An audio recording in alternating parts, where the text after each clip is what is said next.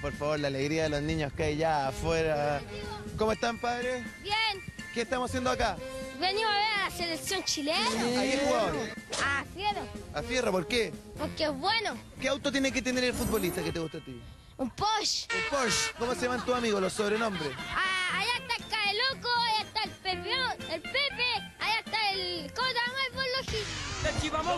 Y yo me llamo Jacobito, Y Jacobito. o Jacobito, o Piccolo Leondo. ¿O ¿Cuánto? Piccolo Leondo. Pico Loleando. Sí, porque así me dicen. Ese Ah, es qué bonito. De las modelos de los futbolistas, ¿cuál es la que más te gusta? A la Pamela Díaz. La Benedetto, ¿por qué?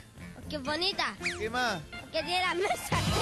¿Qué pasa si llegan ahora los de la U? Sí, sí van a llegar, vienen de la Bucará también. ¿Y po. qué onda? ¿Pero son amigos? Sí, porque eh, para venir a ver a Chile tenemos que estar todos juntos. Así se habla, Jacobito, así se habla.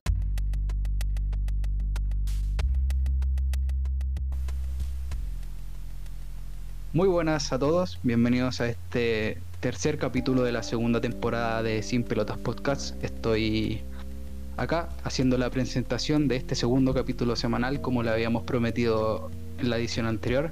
Estoy con mi compañero desde Chihuayante, eh, el hombre con mil apodos, señor Luque, Luciano, Novita, como usted quiera llamarse. ¿Cómo está, compadre? Bien, estoy acá en mi humilde morada de una ciudad incomprobable existencia y estoy tomando agua. agua, nada más. Bien. Como siempre, como Sí. siempre. Y también en la jornada de hoy, como les decíamos también en el capítulo anterior, venimos con invitado. El primer capítulo de los dos que le prometimos tener con invitado, estamos acá con un hombre que ah, hace muchas cosas. Streamea, es parte de Azules eSport y además es abogado. El poder tiene ese poder ahí con las leyes, el señor Dan Scraffy. Hola, hola chiquillos, ¿cómo están? Buenas noches, muchas gracias por la invitación. Se agradece, se agradece estar por acá. Conozco a Chihuayante, ¿ah? así que comprobé la existencia. ¡Eh! Ahí, ahí tenía alguien que comprueba la existencia de tu querido Chihuayante, ¿viste? Yo no puedo decir lo mismo. No, yo la comprobé, la comprobé empíricamente, de hecho. Un fin de semana completito allá, así que. Uh, Opa, mm. pasan cosas para allá, según tengo enten- entendido. Sí, bueno, dudosa reputación lo que pasa allá, pero, pero bien. Bueno, y aquí estamos los tres en este capítulo en el que vamos a tocar. Porque vamos a tocar el partido que precisamente eh, coincidiendo con el día de grabación fue el día de ayer. eh, a eso de las 22 horas. Esto se está grabando día sábado, como le decimos siempre a nuestros oyentes, total transparencia, el día que nosotros grabamos. Y bueno, partamos entonces con nuestro invitado, como tiene que ser, y que para quien no lo conozca, haga su presentación, humilde o no humilde presentación, eso ya depende de lo que él quiera contarnos, así que como es costumbre, el micrófono pasa a ser totalmente tuyo a partir de este momento. Muchas gracias aquí por la. por la. No, a ser humilde, sucinta, no, soy. hago stream en, en- en- en la plataforma morada. No sé si puedo decir la- el nombre. Sí, no hay ningún problema. En Twitch, eh, en verdad empecé antes en la plataforma azul en, en Facebook y después me pasé a Twitch. Y la verdad es que llevo, voy a cumplir un año haciendo streams, pero en realidad un año no haciendo, no en total haciendo streams, sino que igual tuve un parón porque estuve un poco enfermo entre mitad, ¿cachai? Pero más que eso. Y bueno, como dijo también ahí Felipe, es que estaba en, también en la vida real, a- soy, por decirlo así, no es una vida falsa lo de streamer, pero en la vida real mi trabajo eh, real es ser abogado, así que es muy raro ver un abogado que haga streams. No, no lo conozco mucho. Creo que hay un par también, así como uno en España y otro en Estados Unidos, pero que se sepa que efectivamente son abogados, no, no, no, lo no conozco tanto, así que nada, bacán, igual también se- me, conocen algunos por ahí, según la misma gente FM Chile, y aquí viene la parte no humilde, de que se supone que al parecer soy el, streamer con más gente que, que siguen en- desde, desde Chile con respecto a Football Manager. Eso me lo dijeron los mismos amigos de FM Chile, así que igual bacán tener el apañe de los muchachos también. Y por supuesto también ah, soy, creo, creo que es el primero también que, que juega Football Manager y que lo, lo- pertenece a un esports, o sea, un equipo de esports, y que crea contenido para ello. Creo también que es así. Lo cual es bastante bueno y, y sobre todo qué mejor que venga desde Chile también. Hay que levantar un poquitito las cosas desde acá. Claro, obviamente. Eh, apoyar lo nuestro, como dicen siempre. Exacto. Oye, los chicos de FM Chile, unos, unos bestias, todos unos tipazos. Eh, sí, unos, unos tremendos. Y sí. Y vayamos por parte entonces. ¿De dónde nace este? ¿Cómo se te ocurrió? El primero el nombre de tu de tu canal, de tu contenido. ¿Y cuál fue el tema de tener un hobby, de poder mostrar lo que te gustaba, de y sobre todo con el tema de FM que lo hablábamos también hace un tiempo de que eh, se está haciendo bastante popular últimamente, más de lo que era anterior años atrás. Y cuéntanos, pues, ¿de dónde nace? ¿Cuál es tu idea? ¿Y cuál es el futuro ah, en este tu, tu proyecto? Mira, la verdad nace porque con mis amigos con los que siempre he jugado, eh, siempre ha estado ese bichito de querer streamear. Y la verdad es que antes yo no tenía un computador que apañara. Me armé el PC sin. Hubo como el. Como el, la típica que esta ya, oye, si transmitimos, así como no, si no, voy a armar el PC para puro jugar. Y después fue como, ya sabéis que lancémonos. Así como pasó de la, de la nada, así como, ya sabéis que, bueno, ya, démosle, que ver demos. Porque igual uno de los de, de- de mis amigos con los que siempre estoy jugando, eh, eh, él ya había hecho contenido antes en, en YouTube, también había transmitido un par de veces y mal no le había ido, tampoco bien, qué bruto, qué espectacular, pero, pero, pero había hecho sus cosas. Y, y él nos dio así como la- nos incentivó a hacerlo. Y bueno, yo no streameaba Football Manager ya. Siempre jugó Football Manager, siempre, siempre. Hace más de, diría que 13 años atrás jugó Football Manager. Y, caleta. y no- sí, caleta, si jugaba Football Manager 2007, imagínate. Eh, y en el y en el caso fue como yo no lo hacía porque dije no capaz que el Football Manager no sea un juego que se vea tanto la en realidad no debe haber tanta gente streameándolo yo creo que va a ser muy muy soso así como transmitirlo no sé si será bueno y hacía otras cositas jugaba de repente a tenis jugaba FIFA jugaba GTA con mis amigos CSGO lo que saliera en verdad lo que nos tincara jugar la noche y bueno, nos iba relativamente bien. Tuvimos un boom súper explosivo en cuanto a cantidad de seguidores, pero no se traducía eso en las medias. Fue como, ¿sabéis qué? Y empezó después el tema de las plataformas azul, tirando problemitas y nos pasamos para Twitch. Pues ya encontré que la comunidad de Football Manager estaba bastante, bastante bien encaminada. Y fue como, ya, ¿sabéis que voy a empezar a streamear Football Manager? Y llegué con Football Manager a Twitch y bueno, pasó el bombazo ese de que la gente empezó a seguirme, empezamos a hacer interacciones con gente de Latinoamérica primero, después con gente de España, empezamos a crecer de paulatinamente todos los canales. Ahora, comparado a lo que era en octubre del año pasado, te digo que la mitad de los canales ya tienen por lo menos más de. O sea, los que estaban en esa fecha ya tienen por lo menos más de 200, 300 seguidores. Es brutal como tuvo ese boom el Football Manager. No solamente aquí en Latinoamérica, sino que también en España en general. Entonces, eso igual habla, habla bastante bien del juego. Y bueno, ¿Cómo partí? Eh, la verdad, el nombre, el origen del nombre. Eh, no sé si lo he contado, creo que sí lo he contado, pero, pero bueno, eh, no, sé si, no sé si lo habré contado hace un poco tiempo, mucho tiempo atrás, pero nunca está de más de que quede guardado el registro de por qué.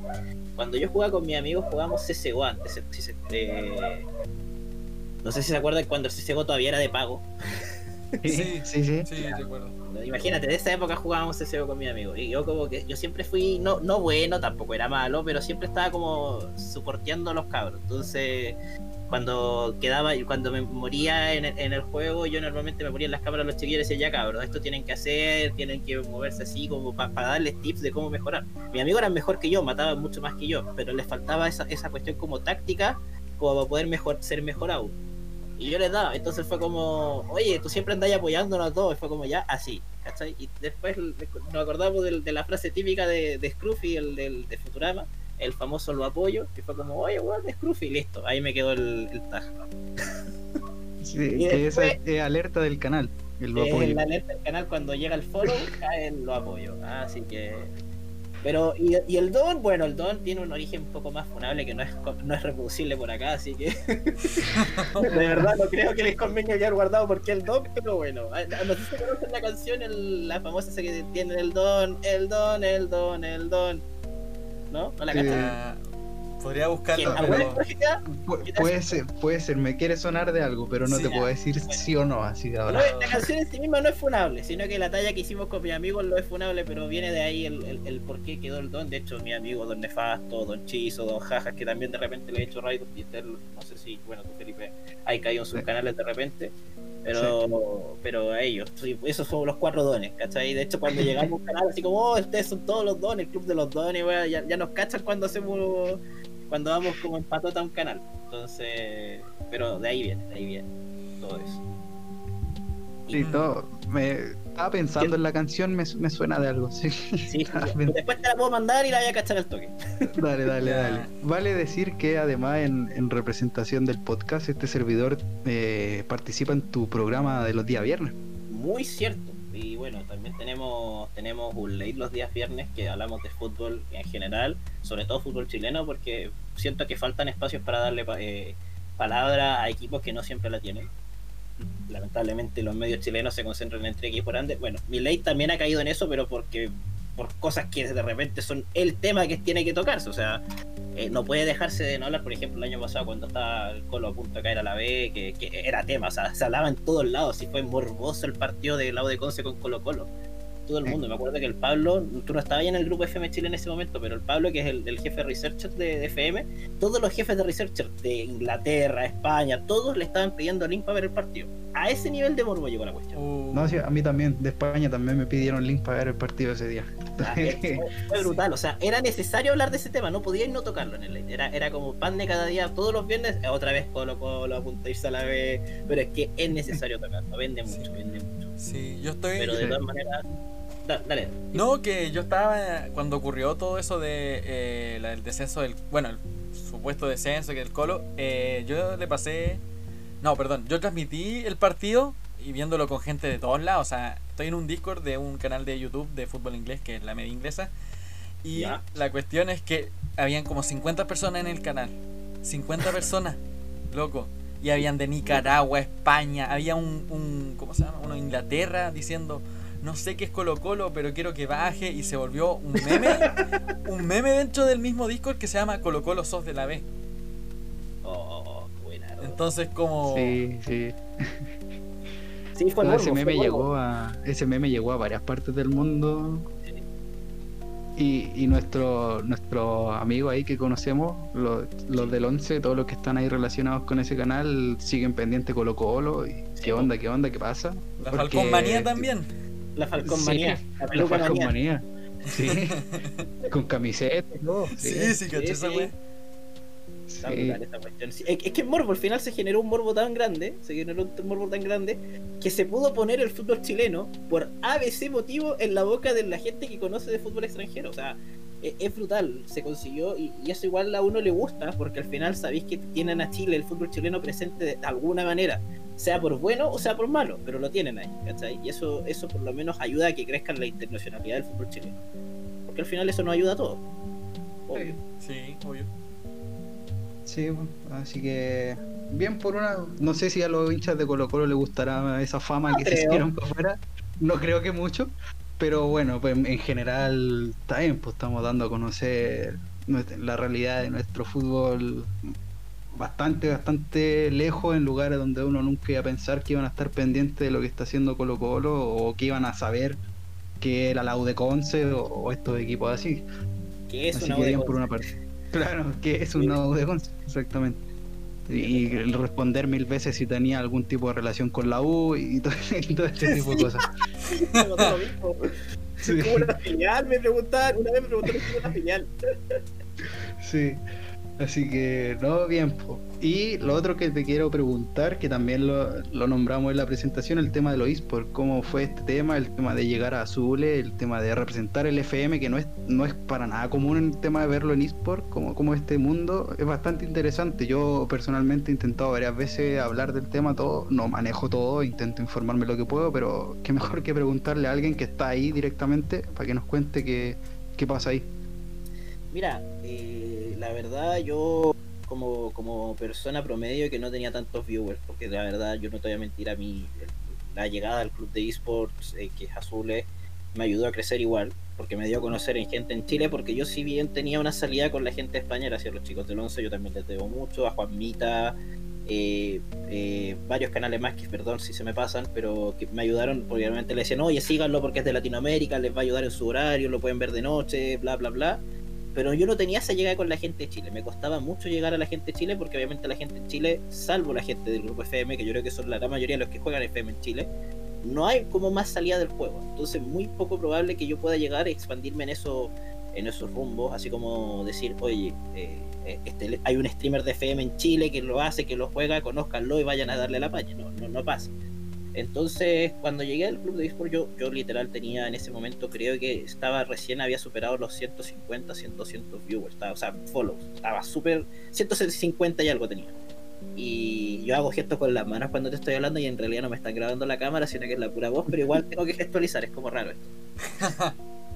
y y caché que ya, pues, y fue como postulé, llené el formulario, o sea, nada de, oye, mira, quiero postular a esto, me podía hacer un contacto, nada, llené el formulario, les dije de qué se trataba mi contenido, por supuesto en Azures te piden ser hincha de la U, así que imagínate lo que, lo que significa estar en el equipo de tus amores representándolo, quizás de la única manera en que podía estar, o sea, porque yo futbolísticamente hablando, jugando soy un asco, ni siquiera para entrar a una escuela me daba, o sea, ese nivel pero si lo puedo representar en, en algo que me gusta, pucha, a campo. Y, y postulé y me contactó el, el, el, project, el project manager, el jefe de proyectos de, de Azules, me pasó a mi stream incluso porque él también hace stream. Y pasó, me dijo, oye, revise, estaba, estaba Metal transmitiendo en ese momento incluso, estaba, fue un sábado de la tarde, me acuerdo perfecto. Estaba Metal transmitiendo, estaba ahí jugando FM, por supuesto. Y justo estaba relatando, y él se pasó así como que llevaba como media hora o 15 minutos, así como en las sombras, viendo el contenido. Y escribió y me dijo, oye, te acabo de mandar un mail. O sea, pero, perdón, revise, revise su mail, me puso, revise su mail. Y yo pensé que me decía, revisé su mail. Así como, ah, bacán, me revisaste el correo, pucha, bacán, ojalá pueda quedar. Fue como, no, revisa tu mail. Así como, ah. Y fue como, tienes reunión a las 7 de la tarde. Ese mismo día. Esto fue en enero. Y fue como, ya. Fue como, y yo escribí en el grupo FM Chile así como, cabros, me están viendo azules, vaya a darme la paña, necesito que toda todo el mundo diga que el FM es lo más bacán y que necesitan verlo en, en eSport. Apañaron 15 personas, yo en ese momento literal no superaba las 10 de, el, promedio de 10 viewers, de verdad no superaba el, 10, el promedio de 10. Y, llegaron 15 personas así como, no, FM, y la, y la weá así como que todos reventando el, el chat de puro comentario FM. Y fue como, ya, listo esta cuestión me va a cimentar el camino. Y, nada, pues después reviso, tengo la reunión y me dice, después tenemos una conversación afuera, ¿cachai? Yo ya había pasado la primera reunión, el primer corte. Yo, ya me habían informado que iba a quedar en Azure. Y me dice, después me invitó a su stream, pero como para pa, jugar. Pues. Y en realidad fue como para decirme, no, la verdad es que yo quería ver Football Manager hace rato porque yo conocía el juego, pero no sabía que había chilenos que lo jugaban. No sabía que había chilenos que lo streameaban y, y tenerte a ti, que más encima era hincha de la U transmitiéndolo en azules, para mí es espectacular. Fue como, oh, brutal. Así, y después lo invitamos al late, no sé si estuviste ese día. Eh, le invité, o sea, estuvo en el late un rato y, ahí Darksy le preguntó, oye, ¿por qué? ¿Por qué Scruffy? Porque en verdad, y él dijo, porque en verdad yo quiero que el Football Manager sea un contenido del canal, porque más encima es hincha de la U, porque va a jugar una partida con la U, o sea, va a ser todo espectacular y, va a tener, vamos a tener ese contenido que yo siento que a Super le faltaba. Y fue como, guau, espectacular. Y aparte la rabia, y fue como, no, pero ya, pero me voy a poner rojo. o sea, como que dijo, tú eres el hombre ideal, weón.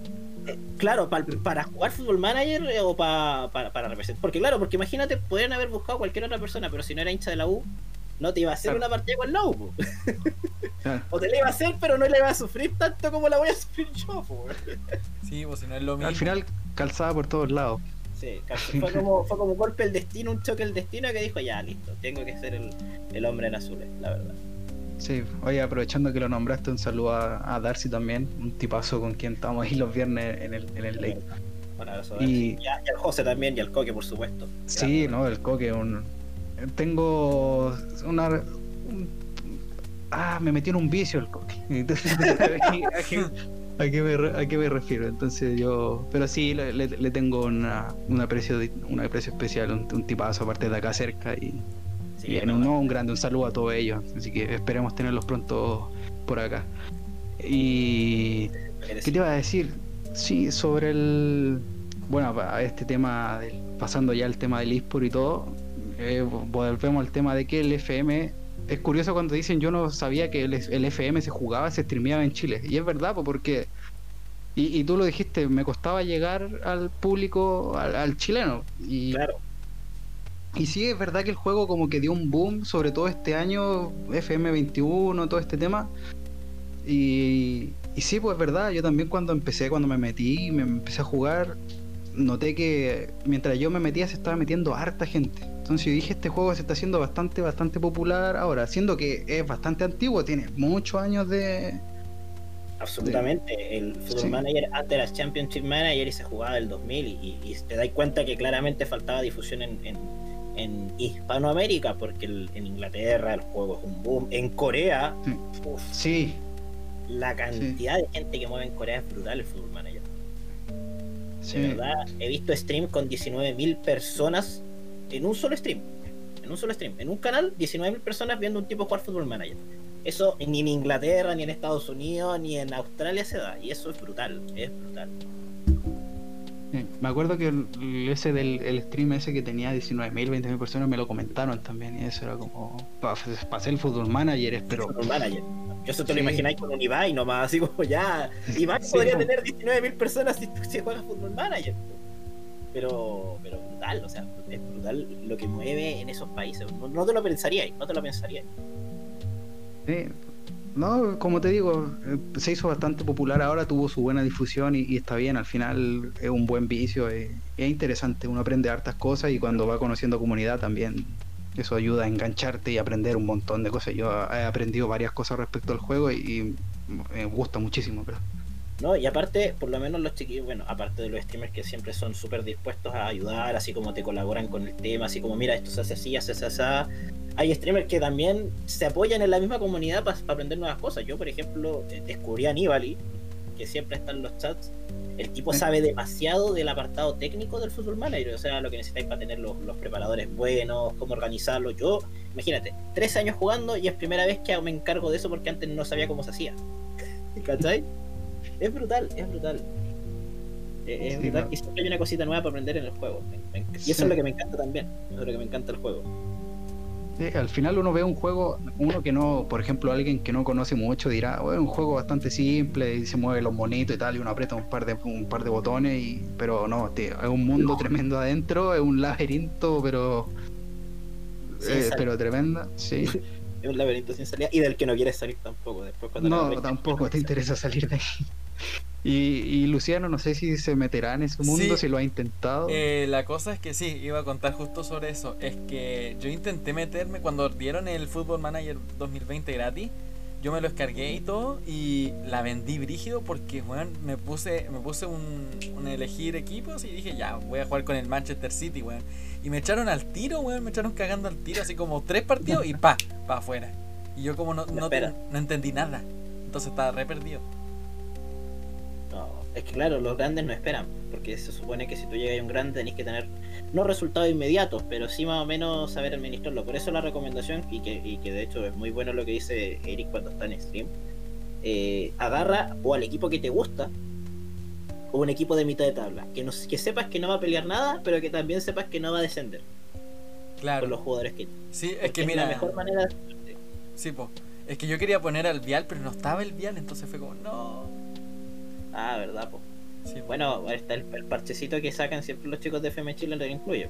Ah, ya. Ahí voy a, ahí voy a cachar, ahí voy a cachar. Anécdota, anécdota para Luciano. Yo uno de los primeros equipos que agarré en el Football Manager no fue la U. En el 2007 estamos hablando. No fue la U, fue Vial. Bien. Bien. Agarré, uno de los primeros equipos que agarré en el Football Manager fue el Vial. ¿Y sabes por qué agarré el Vial? ¿Por? Porque era el único donde me podía llevar a mi primo. Porque mi primo era canterano de Rangers y, y salía en el juego, salía en el Football Manager en esa época. Creo que también lo escuchaste de eso, Felipe, porque lo conté en un, en un, en un live. En un live. Sí, sí, sí. Y, y- y estaba y estaba mi primo y no me lo podía llevar ningún otro equipo más me aceptaba ir y fue como ya a ver probar con el vial fue como "Mm, vamos a hacer una carrera con el vial entonces y fue como listo y ahí agarré el vial lo llevé a primera salí campeón en tres años me costó pero salí campeón Eh. Pero en la Libertadores me echaron al tiro no te voy a mentir Sí. sí. 2007 el Vial estaba en primera B, ¿no? Todavía no Sí, se iba primera al pozo. Sí. Igual que raro que hayas durado tanto siendo que estás en el Vial, porque en el Vial los tienen a todos cortitos, ¿eh? Yo digo nomás. Sí, no, pero- cortito. Es que ascendía a la primera. Ah, comprendo. Yo pensé No, que. Digo, salí campeón en tres años. Ascendí a la primera, Ya. campeón en tres años. O sea, considera esos dos años de diferencia. Mm, Y de ahí me fui al Libertadores. Por eso digo, al Libertadores me echaron al tiro. ah. Ya, O sea, ya. fue un equipo muy rápido que llegó muy rápido al éxito. Ya, sí. Un Leicester. Leicester, claro, un Leicester. Un Leicester cualquiera. Bueno, y bueno, pasando ya al fútbol como tal, Fútbol. que es nuestro, nuestro tema principal, el fútbol. El Eh, fútbol. primero, antes, bien destacado que hay un hincha del U aquí presente. No, sí, no lo voy a negar. Yo No, yo sí, no me sí. yo no me escondo. no, no hay que esconderse, no hay que esconderse. Eh, porque hace una, bueno, cuando ocurrió esta noticia, nos- nosotros no estábamos grabando programa. En ese entonces estábamos en un parón que fue bastante largo, hay que decirlo. Pero estábamos en parón porque se fue Carlos Heller, vendió. De un momento a otro apareció la noticia de que dejaba Azul Azul y aún no se detalla, bueno, no sé, a lo mejor tú, algo hinchas de la U saben, no sé, quién es el comprador, qué pasó ahí, qué pasa ahora y, si la salida de Heller fue a tiempo o se demoró más de lo que debería o quizá tenía que esperar un poquito más.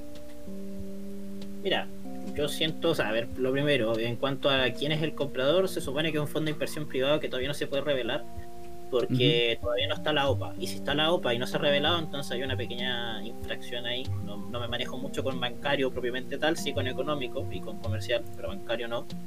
Y creo que, que, que en ese sentido, eh, perdón, sí, bancario no, no, no, no me manejo con, con el tema de, de- de la información bursátil, a eso me refiero, no bancario, no era bancario la palabra.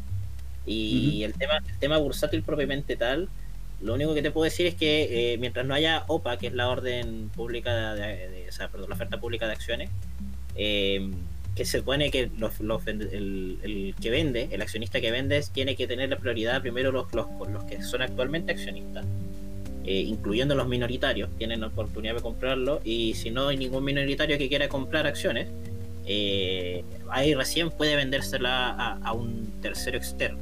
En este caso, yo creo que incluso le pueden joder un poquito la, la- la- el, el enganche ahí al, nuevo fondo de inversión privado, porque puede haber algún minoritario que quizás quiera comprar un par de acciones. ¿Por qué no? Tiene todo el derecho en hacerlo. Igual algunos de los, de los accionistas de, de segundo orden, como por ejemplo es este caso, se me olvidó el nombre, de Chapira, las familias que están ahí, que son, que son direct- que creo que tienen un director o dos directores ahí, también pueden comprar acciones, podrían hacerlo sin ningún problema. Y quitarle un poquito de participación a Tactical Sport, que puede ser, puede ser, que se supone que ese es el nombre del, del fondo de inversión privado, pero se supone que representa intereses de, de- de- de- de representantes eh, estadounidenses, americanos. Entonces, es raro, es raro, porque cuando uno dice que va a comprar un club, lo publica. Lo- lo- todo el mundo lo dice, así como ahora soy el dueño de la U, miren, estos son los clubes que tengo, o esta es mi primera inversión en clubes, pero lo tengo. Es poco raro que no se es raro. Sobre todo siendo la U un equipo grande, que es el único equipo que ha ganado algún nivel internacional en los últimos 10 años, entonces, bueno, y 20 también, y 30. Eh, entonces es llamativo, es llamativo. Me refiero a chilenos, ah, no vayan a pensar porque todos los equipos obviamente ganan algo anualmente un internacional, pero Chile es el primero. Eh, entonces, es, es raro, es raro. Se demoró, se demoró mucho. Yo creo que Heller por- tendría que haber salido cuando la U estaba en la zona de descenso. Ahí Heller Claro. tuvo que haber hecho gesto y decir, ¿sabéis qué? El equipo está mal y los responsables directos somos nosotros porque traemos malos técnicos, porque lo saco cuando traemos un técnico que está durando, eh, lo sacamos mal, eh, traemos paquetes para administramos mal la plata, traemos paquetes de jugadores. Se demoró mucho, se demoró mucho. Por último, hubiese sido un gesto muy bonito decir, ¿sabéis qué? Por último me resto de la presidencia, porque cuando se salió de la presidencia ya era tarde. Entonces, no sé, siento que siento que se demora se demoró bastante en, en salir. Y creo que es un buena, una buena señal que salga, pero es mala señal no saber a quién se le está vendiendo. Y eso Claro. es un gran problema. Claro, porque a saber quiénes son esas personas que vienen, al final no Claro. se sabe, no, no hay una no hay una declaración de intenciones tampoco de decir nosotros compramos con y este es nuestro proyecto que tenemos sobre la mesa y cualquier persona hincha o otro directores o cualquier persona que esté interesada, hay total transparencia y esto es lo que nosotros venimos a hacer acá en el club, que no es cualquier club, que no es manejar cualquier cosa. Y no hoy día, a día de hoy, que yo no sé cuánto tiempo ha pasado que Heller se fue, un mes, varias semanas ya, y no se sabe nada todavía. Exacto, exacto, exacto. el anuncio de la salida se hizo el 8 de marzo. Supone que tiene 45 días para dar la salida, para, para ejecutar la orden pública. No se ha ejecutado, dice se ejecutó. Raro porque se supone que es pública y no se ha publicado en los medios. Y eso generalmente noticias de ese tipo lo publican, pero ipso facto. Sale hasta en el diario financiero y no ha salido. Entonces es raro, raro. Sí, pero yo me imagino que los hinchas de la U deben estar con una sensación como, como por decirlo sin sonar vulgar, sensación de inseguridad, eso, están como uh, incertidumbre, eso. Incertidumbre, sí. Mira, hay una hay un meme que puede reflejar la sensación de, la salida del hincha de la U con, con respecto, que es el, meme de Rafa. Estoy feliz y enojado. Estoy feliz porque se va a Heller, pero estoy enojado porque no sabéis quién va a llegar. Es como... No te están diciendo que están haciendo adentro de la oficina. Claro, claro. Y, y es igual complicado porque puede ser que hayan cosas que no están bien y que nadie las sabe y que no se van a corregir a tiempo. Eso también es un factor riesgo que puede significar esto. Absolutamente, absolutamente. Eso sí, eso, sí, eso, eso es lo que da miedo, eso es lo que preocupa un poco. Y no un poco, en verdad. Eh. Ya, y ahora sobre estas malas decisiones, porque es verdad, la, la U tuvo un tiempo bastante complicado donde se hicieron, no es necesario ser hincha de la U para decir que se hicieron cosas realmente mal era totalmente evidente, o sea, el rendimiento a nivel internacional, el tema, bueno, el rendimiento a nivel local. Eh, se hicieron cosas bastante mal. ¿Cuál crees tú eh, que es como la salida? Porque entrenadores pasaron muchos. Y, y, si mal no estoy, creo que el último que levantó o que ganó algo con la U fue Hoyos, si no me equivoco, ¿no? El último ganador de título con la U fue Ángel Guillermo Hoyos. Y para mí sí, fue 2017 sí, que para mí fue un técnico lamentable. Eh, ese campeonato se ganó por muchas coincidencias de la vida, la verdad. Porque la U estaba como. Eh, quedaban 10 fechas y la U literal no tenía ni, ni por dónde pelear. Se empezaron a caer los punteros. La U ganó partidos al azar, ganó otro partido, enfiló una racha. El equipo ganó confianza, que tampoco jugaba bien. Ojo, o sea, esa no jugaba bien. De hecho, por algo después nos comemos un 7-0 y un 6-1 con Caler acá y 7-0 con, eh, con, Cruzeiro allá. O sea, algo, algo te quiere decir eso. Algo te quiere decir eso. Y, no, el equipo no jugaba bien, se dieron muchas coincidencias, Colo Colo se cayó feo en las últimas fechas también. Entonces, no sé, siento que ese campeonato más que, más que ganarse porque tenían buen fútbol, se ganó, como se dice, con mística. La mística del equipo. Porque el equipo la hinchada apañaba siempre. Entonces, eso igual como que motiva un poco a los jugadores, creo yo siento yo que puede motivarlo.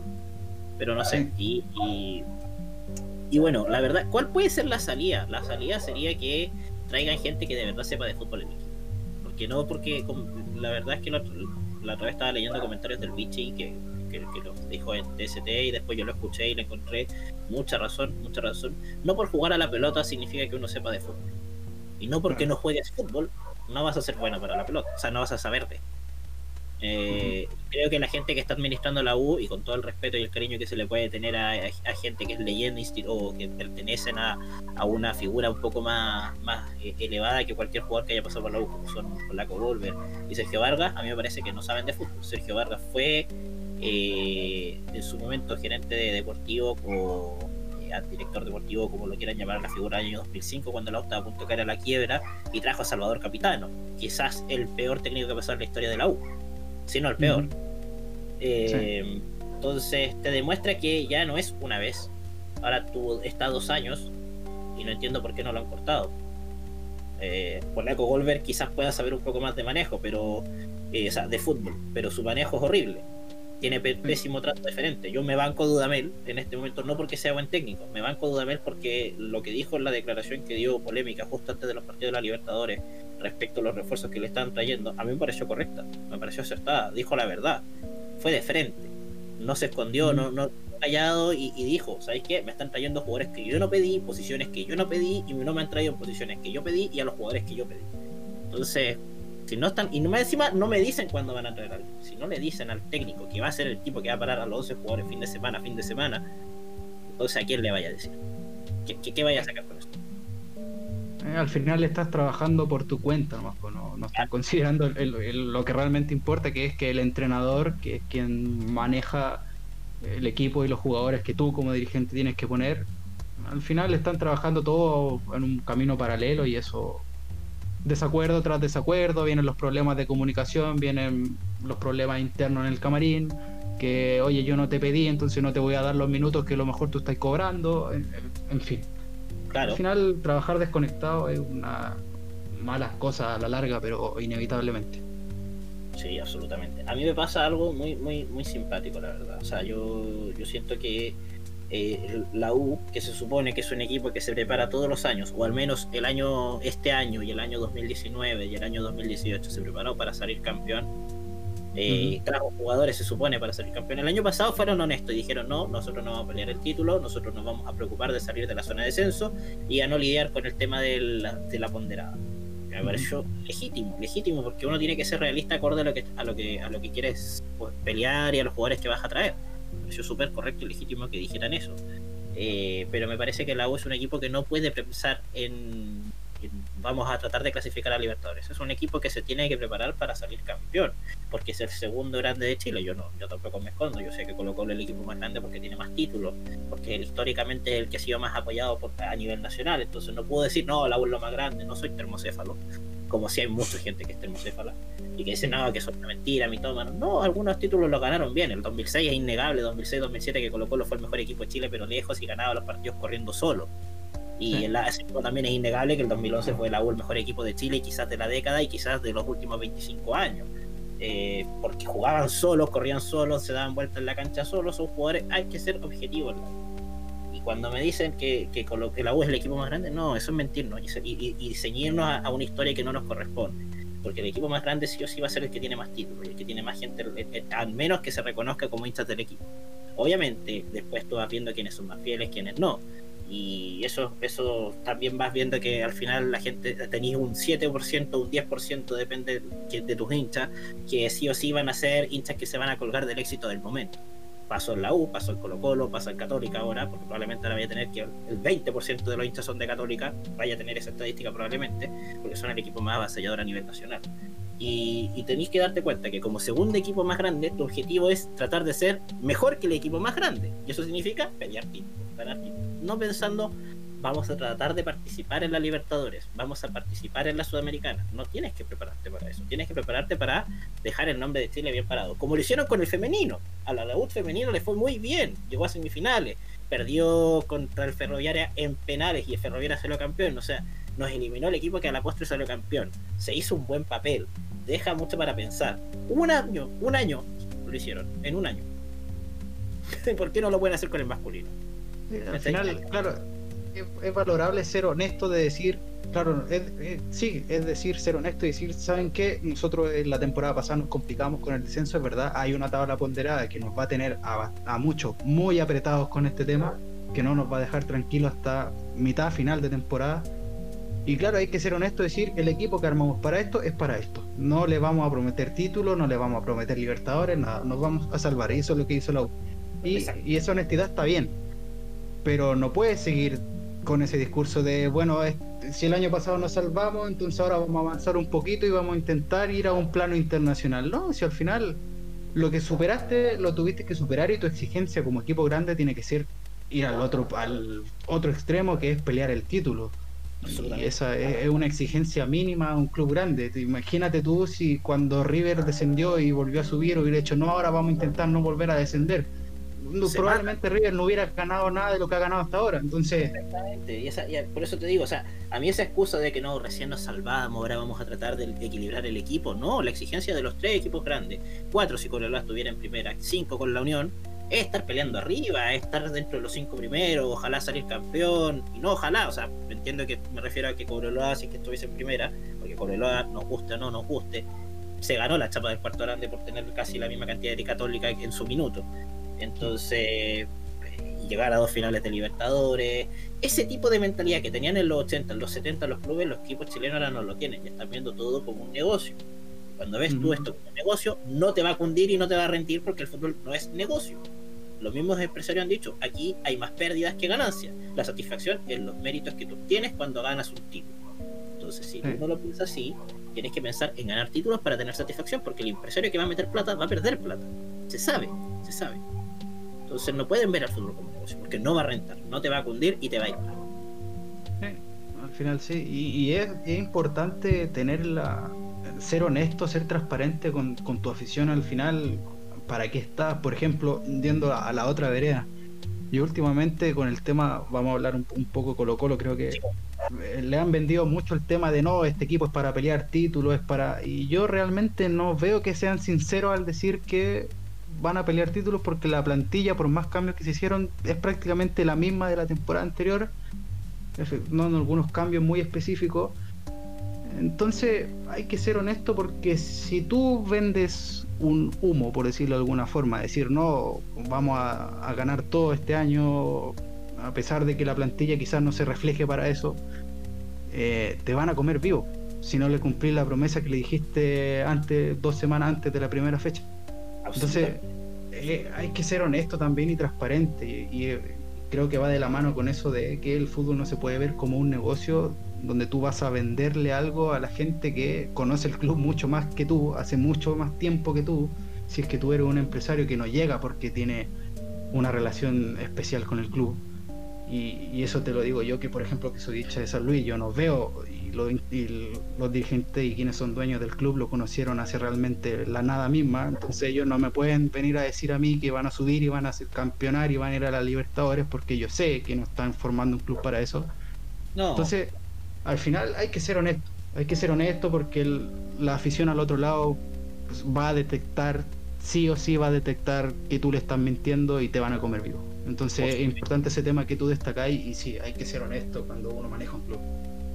Mira, a mí me pasa, me pasa algo muy gracioso. Calera quedó despotenciado esta temporada. Se vendió mucho jugador. Juan Leiva se fue a Católica, Jonathan Andía a la U, eh, Eric Wimber es uno de los que sigue, el Tomás Rodríguez se fue a la U, Calera que fue el segundo en el torneo pasado. Ahora que está despotenciado, Colo Colo no pudo contra esa Calera. No. Acaban de empatar, o sea... o sea, tú decís, estamos preparando un equipo para ser ganador, para, para ir a pelear un título empataste con una calera totalmente despotenciada y que no se reforzó bien, porque no, no se reforzaron bien. No se reforzó Entonces tú decís, mm, van a pelear título empatando con una calera totalmente despotenciada. Yo no lo creo. Y más encima, tampoco estaba Bimber. Bimber estaba en la selección, no jugó hoy. Es verdad. Entonces. Y, con una calera que le regaló muchos errores. O sea, yo vi el partido y Calera fue un equipo totalmente eh, que cometió errores infantiles varias veces durante el partido. Y si tú además que juegas contra un equipo despotenciado, porque es verdad, Calera se despotenció y, para ser un equipo que va a ir directamente a fase de grupo de Copa Libertadores no se reforzó bien, vendió bastante, pero no se reflejó eso, esas ventas en los que ellos llevaron. Eh, claro, es para pelear títulos, o sea, cuando te toque jugar contra un equipo que está mejor armado, por ejemplo, por decirte, obviamente la católica, pero no sé, decirte palestino, por ejemplo, o la Unión Española, eh, tú le vas a seguir prometiendo, cuando tú te des cuenta que no puedes superar eso, le vas a seguir prometiendo lo mismo que le prometiste antes a tu hincha, porque no, porque si no superáis eso ya a todas luces no estáis para hacer lo que estáis prometiendo. Claro, claramente. Entonces... La anterior ya con Católica 4-2, de hecho, la Supercopa. Y en el segundo tiempo les pasaron totalmente por encima. fue una, fue una bestialidad lo que hizo Católica. Si Católica no ganó por más fue porque tuvieron piedad, estoy seguro. Estoy seguro. Sí. Y si Católica hubiera jugado como jugó el segundo tiempo todo el partido, más de cuatro goles eran, pero segurísimo que eran más de cuatro goles. Absolutamente, sí, es por eso. O sea, a mí me llama la atención. O sea, eh, me pasó lo mismo con la U el año pasado, ¿ah? cuando al principio se armaron y después ahí, o sea, cuando estaban diciendo los jugadores, así como los que llegan a declaraciones, no, vamos a pelear por título, me pareció súper acertado, y esto eh, no les obliga reconocer que el polaco y, Sergio Vargas después salieron una declaración de prensa, nosotros armamos un equipo para evitar el descenso, para no tener problemas peleando con la ponderada. Me pareció súper honesto, como te decía antes, valorable. Y le bajó también la presión a los jugadores, obviamente les puso otra, o sea, les quitó la presión del título, les puso la presión de la, de la ponderada pero ¿sabéis que Las primeras siete fechas antes del parón, la U anduvo súper bien. Anduvo súper bien con Caputo. Sí, lo que nos mató fue la, la, la, pandemia. Y de hecho, parecía que la U se iba a asegurar incluso de pelear título, pero hasta la última fecha, así como estaba jugando. Después el parón vino, echaron a Caputo, aunque mucha gente no estuvo de acuerdo, a mí me pareció acertadísimo echar a Caputo en ese momento. En ese momento. Se echaba tres fechas después y quedaba la embarrada. Se echaba Sí. tres fechas antes, Sí. quedaba la embarrada. Fue en ese momento puntual que había que echar a Caputo. Aguantaron bien, aguantaron bien. Y cuando Ahora- me dicen. Ah, dale. No, no, di- dime, dime. Es que a mí me parece cuando dicen, no, es que Dudamel es mal técnico. Agarró un equipo que estaba sexto y lo dejó tercero metiéndose en Libertadores. A mí eso no me parece un mal técnico. ¿Hubo No. muchas falencias de los que estaban arriba? Probablemente. ¿Pero las supo aprovechar? Sí. Con lo mismo que tenía Caputo, terminó tercero. Algo quiere decir. Algo quiere decir. Hay que, hay que ser pillo, como dice uno. Si los de arriba se están cayendo, tú tienes que tener la posibilidad de aprovechar eso. Y eso cualquier entrenador no te lo hace. Al final, un buen entrenador, y esto es una apreciación mía, un buen entrenador no solo sabe leer el equipo que él está dirigiendo. Y si se ven que los de arriba que se están cayendo, la U ve esta oportunidad de meterse entre los tres primeros, el entrenador el que sabe leer los errores de los demás y decir, mira, ¿sabes qué? Los equipos de arriba se están cayendo, este es nuestro momento, hay que hacer esto, esto y esto, y, y lo hicieron, y llegaron ahí. El Y- mejor ejemplo de lo que estáis diciendo es Calera. Sí, Tuvo Sí. todas las posibilidades del mundo para pasar a Católica, porque Católica literalmente se transformó en empatólica, porque empató cinco partidos seguidos, perdió otro. Y Calera, ¿qué hacía? Perdía o empataba, perdía o empataba. Y no Sí, aprovechaba. nunca supo leer, nunca supo leer que Católica tenía un bajón físico, porque físicamente la Católica estaba muerta en ese punto, Sí. que tenía una cantidad de bajas importantes tremenda, incluso llegó a estar fuera, estuvo fuera de Fuensalida, estuvo fuera de Ituro, estuvo fuera, estuvieron todos fuera. Creo que Saavedra creo que fue el único que no se perdió partidos por lesión. Creo que sí, creo que fue el único que aguantó todo el torneo. Sí. Y Voivó de Calera no pudieron, no pudieron, no pudieron. Y eso es también es el entrenador, es que no sabe leer que el rival se está cayendo y que él tiene que golpear cuando en el momento preciso y eh, golpear en el momento preciso te va a dar para buscar lo que estás consiguiendo, que en ese caso eh, yo creo que Calera se ilusionó mucho con ganar la, la liga. Sí, Eh, yo creo que les dio un susto. Sí, sí, yo creo que hubo mucha ilusión, pero no sé si se vieron preparados de decir, chuta, prácticamente la Católica, que es nuestro rival directo en la que nos tenía no sé cuántos puntos de diferencia, creo que siete o por ahí, En su minuto estamos fueron quedando a uno o dos. Sí, creo que fueron como 10, sí. Eh, De decir, oye, estamos quedando a dos, a un punto, eso es prácticamente que ellos vuelvan a empatar o perder y nosotros ganar, y no fueron capaces. Ojo, que incluso, incluso estuvieron empatados en puntos. Sí, eso iba a decir tú. De que estuvieron. Me parece Dale, que después del empatados. partido con Colo Colo en el Monumental que gana Calera, creo que ahí quedaron igualados en puntos, si no me equivoco. Sí, sí, quedaron igualados en puntos. Y, y de ahí Católica tenía un partido pendiente, eso sí. Sí. Católica gana ese partido pendiente, se vuelven a distanciar de tres puntos. Después Católica pierde, Calera tenía la posibilidad de ganar y quedaban nuevamente empatados a puntos. Ca- Calera empata. Y ahí empieza la la seguidilla de empates de Católica y que Calera no supo aprovechar. Es más, en las últimas tres fechas, Católica empata su partido. Calera tenía que jugar con Colo Colo. Calera pierde con Colo Colo. Sí, y, como la Católica empató, se alargó su distancia y que ya ahora Católica le bastaba con ganarle a Calera para salir campeón. Le gana Calera, se acabó el campeonato. Sí, eso. El Calera no supo terminar de golpear a la Católica, que ya se estaba golpeando físicamente y, ella a sí misma. Porque la Católica era un plantel corto, además que Holland no era muy fan de hacer los cambios. No es fan de las Entonces, rotaciones. Juan. no, para nada.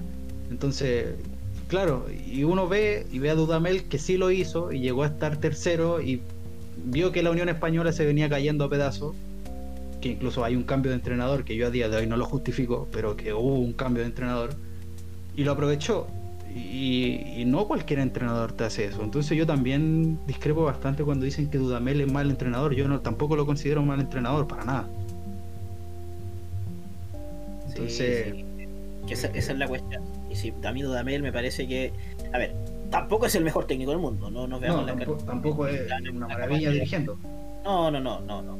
Pero, pucha, a mí un técnico que, o sea, me dicen que este es un técnico que llegó a Venezuela sub-20 a salir subcampeones del mundo y yo le tomo respeto. A Sí, Venezuela, un equipo, una- un país históricamente vilipendiado por ser malos en el fútbol. A mí eso me hace, a mí me hace eso tenerle un poco más de respeto. No cualquiera te hace eso. Sí, y además considerar que la U estos últimos años no sé cuál es, eh, no te mentiría si te tiro un número y sería chuntarle bastante al pego si te doy un número, pero no sé cuánto es la cantidad de entrenadores que han pasado por la U desde varios años ya. A ver, Eh, dime qué año y te trato de poner los entrenadores. Pues de San Paolo, ¿y qué año se va? ¿2012? San Paolo se va en 2012, llega Darío Franco a reemplazarlo. Dura Sí. un año Franco y luego se traen a el 2014 llega Lazarte. Sí. La suerte. Y- de- ¿Ah? La suerte. Lazarte. Llega Lazarte el año 2014, lo echan, o sea, se va, se lesiona la espalda y toma el cargo su segundo entrenador, vuelve Lazarte. Y se va. Si no me equivoco, era Bengochea en ese momento el segundo entrenador de Lazarte. Si no, me, si, no me- si no me- si no mal no me recuerdo, era Bengochea. Después fue. Se, eh, se echó Lazarte, llegó BKHS. Y ahí empezó, en ese momento, ahí, Sí. cuando Carlos Heller, no sé si puedo decirlo, se calentó, no sé si no quería editarlo después. se calentó No, con no. BKHS y le trajo todo, todo lo que pidió, todo. Gastó una despilfarrada de plata, endeudó a la U por consentir al niñito. Ahí la U empezó a acabar, el 2016. Sí. Sí. Ahí. Yo me acuerdo que con BKHS llegaron un... y ahí empezó un desfile de jugadores por la U también y unas inversiones totalmente mal hechas, pero O es sea, una lista que... Lleno de jugadores incomprobables. Comprobable, agarra- Ahí nos agarramos el cachito de Jambo, señor. Sí, Uf. sí. Uf. Buen cachito le mandaron de... Solo. De la Gracias, contra. sí. Mm. Un plan salió perfecto. Vi- Viniendo de Colo Colo, un plan que salió perfecto. Vayan a dinamitar a la U. Toma. Vos ve, yo te elijo. Como Sí, tirar, no. es como tirar una granada de humo en el CSGO y pa, lo disparáis cuando está el weón ahí todo. Claro. Una cuestión así. Le tiró una flash y aturdió toda la U. Y, y desde BKHS viene un desfile de, de entrenadores. Yo, eh, si hago memoria, no me acuerdo de todo. No sé si me podéis No me recordar. acuerdo de Es ninguno, Ángel. Guillermo Hoyos, eh, Frank Darío Curelca, Uh, eh, Frank Darío Curelca pasamos a Arias, Uf, ¿Arias? sí. Sí, sí, sí. Ah, ya, ya. Alfredo Arias, Alfredo Arias, y después pasa ya, bueno, estuvo entre medio también interinato de Marcelo Jara, interinato del Huevo Valencia, interinato de Luis Murri con Víctor Hugo Castañeda post BKHS. Eh, cacha, o sea, imagínate la cantidad de entrenadores que uno parecemos literal, parecemos equipo de mitad de tabla para abajo, cambiando técnico tres veces al año. Y eso Ay. para un equipo grande que se dice ser grande, o que sus administradores lo lucen como tal, no puede ser, no puede ser. Solo en No, Chile pasa eso. Sí, no, y saliendo del tema del desfile de entrenadores, problemas internos con jugadores, todo, creo que a día de hoy todos están enterados del, del tema con Pinilla, que fue un. se manchó incluso hasta un tema farandulero. Eh, y son temas que, a ver, tú manejando un club grande, esas cosas no se te pueden salir de las manos al punto de llegar, incluso en que un tema es un ridículo para los demás, porque Absolutamente. eh, tema demanda demanda fuera de lo deportivo problemas internos que se te van jugadores que entonces pff, era totalmente la gente yo creo que Heller tenía las manos en la cabeza y, y buscando en qué momento se le fue a la cresta todo para ver como cuál era la solución o si podía remediarlo de alguna forma y no se le dio no y no le quedó otra que dar el paso al costado y vender al final es eso Efectivamente, mira, se me pasó uno después de Darío Franco. Marco Antonio Figueroa. ¡No! también sí ¿Verdad? Nefasto. Marco Antonio, Na- Marco Antonio Figueroa, después vino el eh, Cristian Romero, ¿Quién? ahí vino, fue interinato para el paso de Alazarte. Creo, y sinceramente, de los últimos, después de San Paolo, es el mejor técnico que pasó por la U. Yo lo quería a la U, de hecho, yo lo quería en la U después de que echaron a Caputo y dije, vayan a buscar a Lazarte, lo insistí en el ley, lo hueveaste incluso por Twitter, si mal no recuerdo, así como, es Lazarte el hombre, es Lazarte el hombre. Bueno, llegó a la selección. Mm. Bueno, no, no es lo que esperaba, pero estoy satisfecho. No me enoja, no me enoja para nada. y mira, conectaste el, el- el puente, justo conectaste el, Ah, justo con el puente Lazarte. la- Bueno, nosotros ah, lo hablamos tema fresquito en en el late, el tema de que llegó Lazarte a la selección y ya tuvo su debut. Justo 10 minutos antes de que, de, que- de que estábamos en el late, así como, oye, anunciaron a Lazarte. ¿Quién? Pa, tema de late. Sí, sí, sí. Que no se lo esperaba absolutamente nadie. Y salió el tema del no, que tiene el departamento, que sale no sé qué, que viene al, al médico, en fin. Sí, es que no se lo esperaba nadie. Incluso todos estábamos como, oye, ¿qué pasa con Almeida? ¿Qué pasa con tal? Un, un montón de cosas. Y de repente, la, Martín Lazarte, yo, eh, bien, me pareció bien desde un principio y lo dije. Me parece que de todas las opciones era el que más, más, más tranquilo me dejaba. Y, y sigo sosteniendo eso, así que bien, a mí me pareció una buena decisión. Conoce el medio, pa. Sí, es un Eso es importante. Sí, totalmente. Y, y con la nómina que hizo se nota que conoce, Sí. que conoce el medio y que tiene un plan que, de renovación. Incluso ayer me parece que la edad promedio de la selección, después de los cambios, cuando sale Jiménez, entra Palacio, eh, la edad, creo que no sé cuándo fue la última vez que la selección adulta tuvo un promedio de edad tan bajo. Con Eh, San algo Paoli. interesante. Sí, eh, Con San bastante tiempo. Mira, Son dos entrenadores que no bajaron el promedio de edad de la, de la selección al final, que son Pizzi y, y Rueda. Uno lo tira como talla, ¿ah? pero cuando entra Angelo Enriquez te baja el promedio de edad, pues si el tipo tiene 26 años. Increíblemente tiene 26 años, sí. Y pareciera Era retirado el 30, culiado. pero, pero Mentira, Ángelo, si escucha ahí, te quiero. No me lo toque, no me lo toque que está dulcecito el muchacho, no me lo toque. Ya. No, sí, ha levantado harto. Incluso yo le decía a un amigo, me, me gusta ver lo que recuperó, el, que recuperó, recuperó pique, recuperó, corre, las corre todas. Y se ve Ayer que, se pegó un se- carrerón brutal. Sí, sí. Se le ve con ganas, que "Oye, eso es lo importante". Se le ve con ganas. Sí, que eso es lo importante. Absolutamente. Corrió bastante. O sea, ayer el pique que se pegó fue como, viejo, hace años que no le veía un pique así a Ángelo Enrique. Me pareció brutal. Con pelota, con pelota, porque obviamente cuando está sin pelota corre, ¿cachai? Pero con pelota en, la pierna. O sea, él llevando el balón se pegó el feroz pique, se, se comió la banda derecha izquierda completa. Yo dije, ya, y yo cuando estaba relatando el partido dije, este ya merece. De repente lo veo, fue como, no es Ángelo, weón. ¿Qué onda? Sí, se le ve con ganas, se le ve que, que tiene, y, y por la selección, bien, y bien por él, obviamente, que siga así y que sea el momento de levantar, porque increíblemente tiene 26 años, un jugador que puede darle un segundo respiro a su carrera perfectamente. O sea, eso, eso, vuelvo a insistir, disculpa que te retroceda un poquito el tema, eso es mérito de Dudamel. Ni un técnico pudo levantar a Ángelo Enrique y el que lo levantó, Dudamel. Sí, Total. sí, yo también eso también se lo doy totalmente a Dudamel, también. Yo también, desde que vi que empezó a, a- volvieron los goles, de que volvió el- la gana y esa disposición de correr todo, también se lo di a Dudamel, también. Y porque porque con Caputo no no hubo caso no hubo caso y se- había frustración tras frustración era un jugador que no estaba cómodo que anímicamente se veía totalmente decaído dentro de la cancha se enojaba y- mucho en la cancha, eh, Sí. a todos. Era, era demasiado, era, se notaba demasiado mucho, su- mucho su, su, su forma de, de- de- de expresar su frustración, la rabia que tenía consigo mismo y con los entrenadores también. Y Dudamel lo calmó. Y eso, y esa cuestión, bacán, bien por él, bien por él, se agradece. sí no y, y bien por él y, y algo que hay que dárselo y bien por por, por la U y por Ángelo y por, por la selección que llevamos no sé cuánto tiempo buscando un delantero y la actitud está y por algo se parte así que bien bien por él.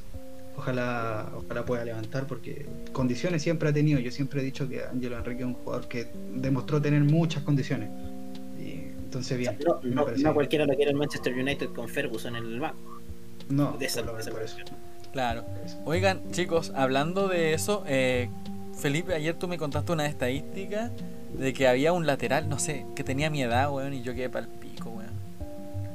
Eh, Mira, justo, ah, vayamos al partido de ayer, selección. Eh, debutantes, debutó, partamos desde defensa. Daniel González, Santiago Wanderers, 19 años. Oh, Recién cumplido, me parece incluso. ay, demonios. Eh, así. Y yo aquí.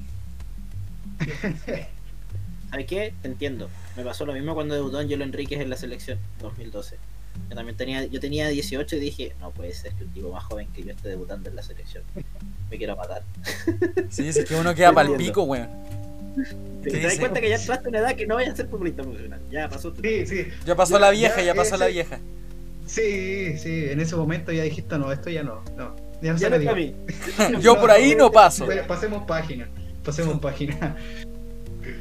El- sobre el partido, como vayamos por los debutantes primero, Sí. partamos entonces con justo Luciano también metiendo su conexión precisa. ¿Cómo lo vieron? Yo lo vi bien, lo vi seguro, no le, creo que no le pesó la camiseta en ningún momento. Para la edad que tiene y además debutando fuera de tu puesto, creo que lo hizo, fue un partido bastante correcto, seguro, con harta confianza. No, cuando tuvo que tocarla para atrás no lo dudó ni un segundo y cuando tuvo que tocarla adelante menos.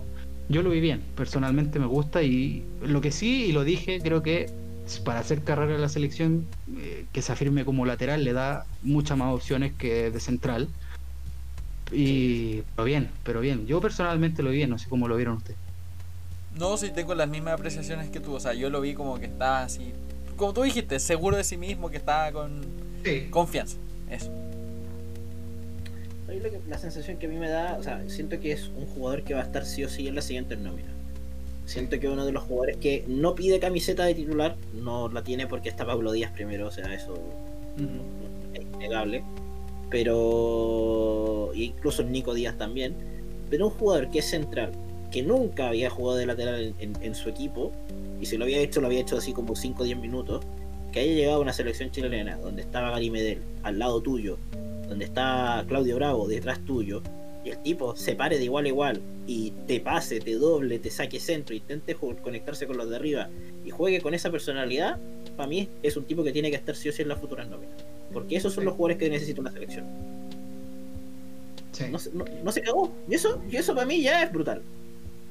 Sí, es que, claro, es lo que te dijo, no es lo que te decía. Cuando había que tocarla para atrás, no le tembló en ningún momento tocarla para atrás. No le tembló en ningún momento pegarse un pique arriba para jugar un centro. Tenía claro, y yo creo que en algún momento un jugador que va a debutar con 19 años, fuera de tu puesto, donde hay harta posibilidad de cagarla, eh, entra así con esa seguridad, no todos lo hacen. Entonces habla de un jugador que mentalmente tiene muchas capacidades y futbolísticamente también, así que yo también creo y, y debería seguir siendo parte de las próximas nóminas, no como titular, quizás no jugando eh, algún que otro partido, pero sí estando ahí dentro del grupo, conociendo lo que es estar ahí. Y, sí, tiene que estar. Para mi apreciación tiene que estar. Sí, absolutamente. Espero, espero que no se lo lleve un grande, sino que dé un salto en equipo de mitad de tabla para arriba.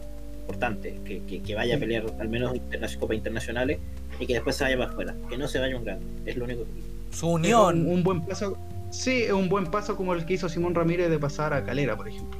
Por ejemplo. es, da- es dar un paso, no, a- no quemar tus etapas rápido, es ir fogueándote de a poco, porque cuando eres joven, no si lo haces bien, eres joven, no tienes para qué ir quemándote tan luego. Al final eh, es, es importante ir, a- ir desarrollándote, porque un jugador joven que llega a un equipo grande y no le da, lo van a quemar muy luego. Entonces, y ha pasado un montón de veces.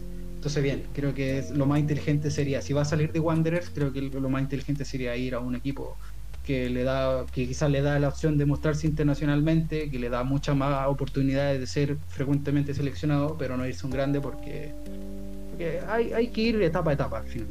Absolutamente de acuerdo, sí. Y otro que, bueno, debutantes.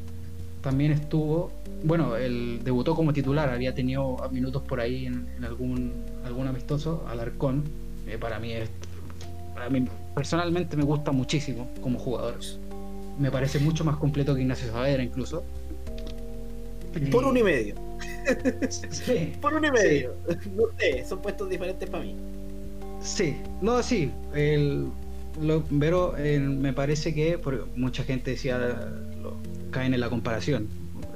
Y lamentablemente se cae en la comparación, pero a mí me parece que es un jugador es un y lo leí, lo leí en Twitter y lo comparto, es un mediocampista moderno que te juega en cualquiera de las dos áreas y que físicamente es una máquina.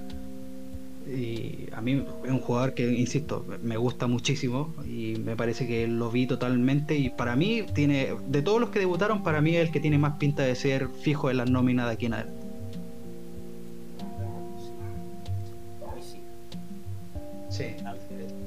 Mí me parece, a mí me parece que lo de tomar Arcón ya, eh, ya no debiese ser alternativa, sino que ya están empezando a pelear un puesto de titular.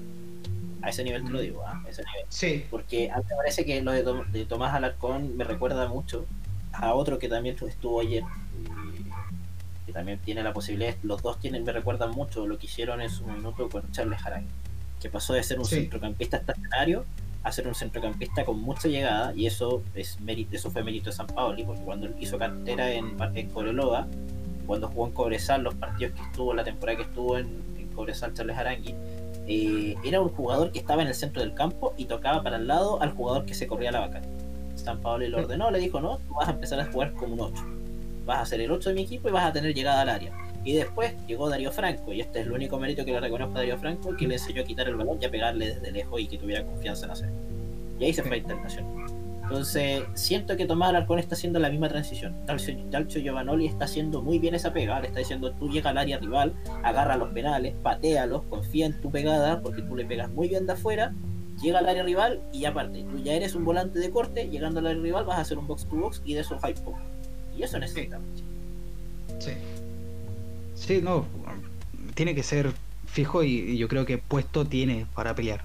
Tiene para pelear puesto y, y como te digo, y estoy totalmente de acuerdo con la afirmación que leí ayer, que es un mediocampista moderno que, y físicamente, eh, un animal físicamente, o sea, eh, corrió, corrió todo lo que corrió todo el partido, incluso el, vi después también por ahí el, el mapa de calor y era una bestialidad realmente lo que había, todo, todo lo que había cubierto.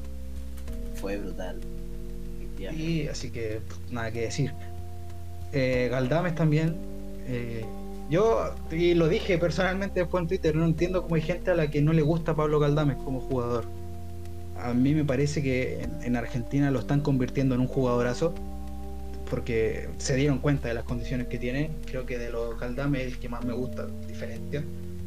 Eh, lo vi también, muy, muy seguro. Tiene un jugador que tiene mucha personalidad, se cree el cuento. Eh, así que yo creo que también va a empezar a, a- a ser fijo. No sé si con tantas opciones de pelear puesto ahí donde justamente en- como interior. Pero pero para mí también tiene que empezar a ser fijo y también me gustó mucho, mucho lo que vi. También físicamente lo considero un jugador extraordinario. Así que también estoy totalmente de acuerdo con esa situación y para mí también, y creo que lo va a seguir siendo también parte de la nómina de aquí en adelante. A mí, ayer, Pablo Gandarmes me sorprendió muy gratamente. Muy gratamente. O sea, eh, creo que de todos los que estaban así como intentando ganarse una, un puesto en la banca o al menos incluso pelear titularidad eh, en un puesto en la selección, creo que Galdames es el que mejor nota sacó. Eh, Lejos. O sea, el partidazo que hizo Pablo Galdames ayer, creo que nadie, estoy seguro que nadie se lo esperaba. No porque fuera, no, no porque te lo pudiera dar, sino que porque en verdad el centro del campo lo controló a Piacere. Él era el tiempista, el que movía el balón hacia los lados, hacia las bandas, el que le decía a los, a los, a los laterales que pasaran por una por otra banda, el hombre que le, que le infiltraba los pases a, a, a Takechi, el hombre que buscaba a Orellana para que, oye Orellana, ábrete, pasa con la banda, intenta sacar el centro. Y si no la podía sacar el centro, él estaba ahí esperando el pase atrás y trataba de él meter el centro al área. Eh, fue un tiempista de esos tiempistas que hace mucho, pero de verdad, hace mucho tiempo no había en la selección chilena. Ni Arangui, ni Vidal, ni Marcelo Díaz eran, fueron tan tiempistas como vi en ese partido. Está bien, Bolivia, uno puede decir, no, pero es que era Bolivia, que lo haga contra Brasil, que lo haga contra España, no. Pero es que en verdad he, he visto jugadores que han estado contra eso y no lo han hecho. Y siento que Pablo. Galdames puede, hacer, puede cumplir ese rol. Me gustó demasiado ayer, Pablo. Sí, estoy de acuerdo. Y, vuelvo a decir lo mismo, no entiendo cómo hay gente a la que no le puede gustar un jugador como Pablo Galdame. Entonces, no, él también. Y, y se comió el medio campo, se comió, cubrió también una cantidad pero exorbitante de cancha. Después cuando uno ve los mapas de calor ve esto, porque a lo mejor uno, eh, menos por la tele, no se da cuenta, pero cubrió una cantidad de campo pero extraordinario. Así que para mí también tiene que ser fijo. Y del el, eh, equipo titular, otro que, bueno, no es debut, pero hace mucho tiempo no pasaba, que eh, el Mago Jiménez.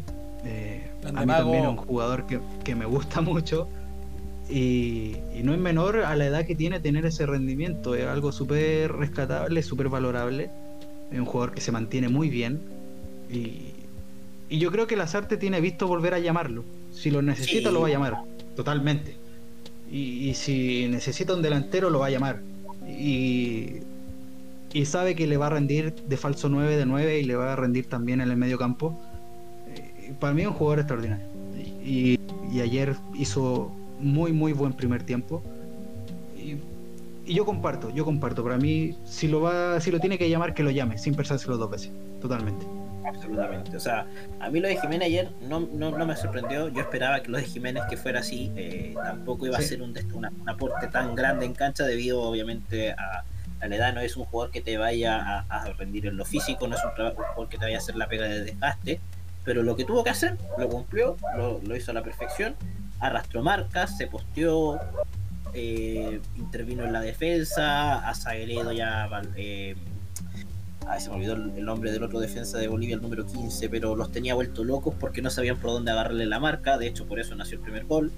Eh, y eso se vio todo el partido después. ¿ah? O sea, cuando fue el gol de Takechi, cuando pasó por la banda, y, y no y nunca fueron a marcar a Takechi porque no pensaron que él iba a ser el referente de área, era el Mago Jiménez. Y todos se fueron con el Mago Jiménez y Takechi entró prácticamente solo y definió. Y cuando le requirió la marca encima, ya era tarde, pues ya se lo había sacado encima. Entonces, fue, y yo encuentro que el, el 20% de ese gol es, es obra de lo del Mago Jiménez y la forma en que se quedó posteando atrás. Lo cual, buen trabajo. O sea, Sí. destacable también. Y me, me llamó la atención porque lo leí por ahí. el- alguien puso, creo que fue en el grupo de FM incluso, que alguien puso. eh, eh, Jiménez pone mejor el cuerpo que varios delanteros que han pasado últimamente por la selección, no siendo delantero. La cagó, es frutal, pero es cierto. Se- movía, ponía el cuerpo como un 9 que lleva jugando toda su vida, chocando con las marcas, arrastrando. Hizo una pega impecable para mí. Lo que tenía que hacer lo hizo y lo hizo impecable. Sí, sí, sí, absolutamente cumplió. Es lo que tú le decís, no fue el mejor del partido, pero le pongo un 7. Sí, sí. Hablando de eso, Y bien. Ah. Mm. que Scruffy, como se Sí. estuvo especulando de que Jiménez se iba a la U, ¿tú lo quieres para el próximo año? Siento que lo voy a tapar. Siento que no. No, porque aparte en la U, de momento está la Ribey, tenía Cañete detrás. Larry No Kane. me ca- Kane, perdón, Larry. Siento, me pasa, me pasaría que no sabría dónde ponerlo en cancha, porque aparte Luján, los partidos que estuvo, lo hizo bien, esperando que se mantenga ese rendimiento, por supuesto. Eh, por la derecha tenía el Pito Contreras, que no hay que taparle la proyección, es un futuro delantero de la selección, o por último un extremo derecho de la selección, tiene 18 años. Y más después en la banca tenía el tipo que entró en el segundo tiempo, que es Cristóbal Muñoz contra San Lorenzo, brutal lo que jugó ese tipo. Tenés a Ángelo Enríquez también. Entonces, bueno, ya no está Nico Wars. Gracias. Gracias, Ñublense, por llevarte a Nico Guerra. ¿Verdad? Gracias. po? Gracias, Parecía que no, pero sí. Pero, güey, yo, yo, yo lo leí, di- le conté a un amigo que es muy fanático de Ñublense y me dijo, el en- el enca- la weá que nos, traji- nos, nos fichamos, ¿ah? Y estaba así como a punto de matarse el weón, porque dijo, mi papá es de la U y siempre lo vi puteando al weón, y yo como, bueno.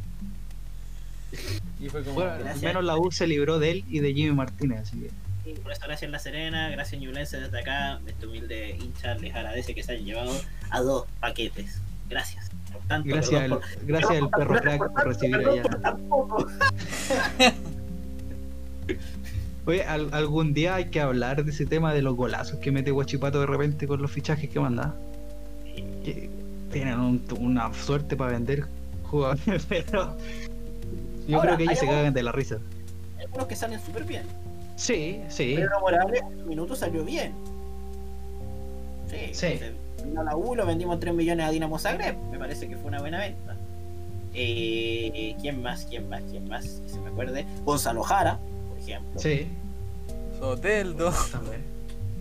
Soteldo. Soteldo. No lo hizo mal con Kudelka, ojo. No, No, no, yo no, creo sí. que se, se le rajó bastante a, se le rajó bastante a Soteldo, pero no, no lo hizo mal. Yo creo que no lo hizo mal.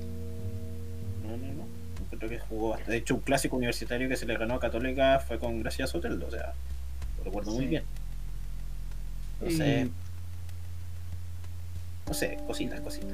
Sí, sí. Así que bien, gracias Perro Crack por recibir a, a Jimmy allá en, en La Serena. Tengo una pregunta respecto al partido de ayer. Disculpa Diga. si me estoy adelantando, a lo mejor lo tienen planificado, les pido perdón. ¿Quién fue para ustedes la decepción? La decepción del partido, Orellana. Orellana. Pero lejos, lejos, Sí. lejos, lejos, lejos Orellana. Yo les tengo una que, que ustedes se van a matar. Bravo, te apuesto. No, Eric Imber. A mí fue un fiasco ayer en la defensa. Mira. jugó, horrible. Dio pase tras pase malos. eh, porque cuando le daba los pases atrás a Bravo lo complicaba demasiado. eh, Sí. así, incluso hizo un saque de banda, pero que, que así como que tú decís, viejo, ¿qué estás haciendo el fútbol? Saca bien. no sé cómo no le cobraron mal sacado incluso a ese nivel. Eh, estaba mal parado. En el único momento en que Eric Bimber fue Eric Bimber, que, que todos conocemos, fue cuando entró Angelo Enríquez y pasó Takechi a la banda izquierda y le, y le, tení- y le decía, oye, dóblame, pásame por la banda. No hizo nada más en todo el partido. De verdad, yo encuentro que Eric Bimber fue el, el más bajo del partido. Sobre Orellana incluso. Uf, uf. Sobre Orellana. Sí, yo lo, lo vi bastante dudoso al, al principio sobre todo. Va muy, muy, muy dudoso. Muy dudoso. Sí, Errático, Te lo doy. demasiado sí. Demasiado errático. Y, y tuvo un par de toques atrás en los que perfectamente, si Bravo no tuviera el juego con pies que tiene, se lo hubiera comido. O que si Marcelo Moran- Moreno Martins, es que si, imagínate, no es Marcelo Moreno Martins, es Gabriel Jesús. Te la No, quita, te mata. te mata, te mata y te hacen el gol. Entonces, y se supone que Eric Wimber, se supone, es el lateral izquierdo que va a ser titular. Ah. Porque no, no me voy a decir que José va a ser titular. No, no. Por favor, Eugenio Mena podría ser. Sí, Pero si trajo a Eric Wimber y no a Eugenio Mena, algo te quiere decir esto. Algo Sí. decir. sí. Sí, yo vi un par de pases para atrás que, que otro delantero te mata. Sí, po, y es- a eso me refiero, es Bolivia. Por eso, por eso pongo a Eric Wimber al, al fondo de la lista. Porque Orellana no es titular. Eric Wimber se supone que sí. No, vol- volviendo a los que tienen que volver, Orellana no debería. Y Claro. con el rendimiento que tiene, menos. Yo creo que uf, Lazarte perfectamente puede decir este tipo. Yo creo que lo conoce desde antes, lo ha visto antes y perfectamente puede decir que en la selección no ha rendido. A, a mi percepción, Orellana nunca ha rendido en la selección. Y, y algo el, que. el histórico está robando Orellana en la selección. Sí, totalmente. Y, y lo he hablado hartas veces este tema. Eh, puede tener la, la trayectoria que tiene todo, pero la selección nunca me ha convencido. Y, entonces, yo creo que No así, Orellana es la antítesis de Eduardo Vargas. totalmente, O totalmente. Eduardo Vargas, o, o Eduardo Vargas la antítesis de Orellana, si que lo quieras referir a clubes. Orellana le va muy bien en sus clubes, en la selección no hace nada. Eduardo Vargas, salvo Tigres y la U, le va muy mal en los clubes y en la selección lo hace todo. Sí, totalmente. Y aquí te, pido, te digo, te digo desde ya, si, si- no sé si ustedes lo serán, pero yo soy varguista por excelencia. O sea, a mí me, me tocan a Eduardo Vargas, yo digo, weón, no podéis tocar al segundo goleador histórico de la selección chilena. Listo. No, Se cierra la tampoco. discusión. No, yo la- le recrimine mucho la actitud que tuvo en la última Copa América, pero se entiende, se entiende cuando te están comiendo de esa manera eh, un partido con, con Perú, se entiende que estéis choreado con medio mundo y que no queráis más, y- pero, pero no, que le. Es como que alguien intente recriminarle algo a Alexis Sánchez, no tiene ningún motivo para intentar claro. recriminarle algo. Claro, no, no, no. Son, son jugadores que no les podéis decir nada. Es como que le queráis decir algo bravo. Bravo te ha dado dos títulos de Copa América. O sea, viejo. No, no. No, o sea, te levantaron dos copas y ya no tenéis nada que decirle. Nada Nada. que decirle. Eh, oye, sobre todo nombraste al, al Pitu Contreras, linda pelea ahí de cara al futuro entre Tapia y. Bueno, si podéis poner a uno por cada orilla en un futuro, espectacular. Pero tenéis linda pelea ahí por esa banda a la derecha. O sea, y eso es bueno para Chile. Va a darle un dolor de cabeza al técnico. Sí, Eso es bueno. y en ataque sobre todo. Sobre todo, sobre todo. Eso, eso me, me gusta, ¿eh? me gusta que hayan jugadores tan, tan interesantes para, para, para la delantera de Chile. Nos sigue penando el 9. Nos sigue penando Sí. el 9. Esperemos que Brereton oficialmente del sí. Esperemos que Brereton del sí y diga va a ser el. Porque ojo, en el Blackburn lo ocupan de extremo izquierdo, pero él naturalmente es 9. Y, y si con jugando fuera de posición tiene los números que tiene, de 9 debería ser el doble. No por nada salió campeón de la Euro sub-19 o sub-17, no recuerdo bien el, el- el Sub número, 17 pero- creo que sería. Pero ganó la Euro, o sea, siendo 9, siendo el mejor jugador del torneo. Algo te quiere decir eso. Sí, no, yo, yo también espero que dé el sí oficial y, y tenerlo también. Grande coque por descubrirlo. Sí, tremendo. Eh, así que bien. Y por la otra orilla, bueno, también debutó, eh, tuvo un par de minutitos Montes. Metió ese último pase raso. Bueno, bien, bien. Ese último pase que metió no resultó en gol, pero bien. creo que fue, ese fue el- un pase que terminó en un remate de Bimber, si no me equivoco. Sí, sí, el pase filtrado de Inver, efectivamente. Sí, bien. Eh, pocos ahí se nota cuando un jugador tiene condiciones que en pocos minutos puede dejar algo que, que se puede rescatar bastante bien.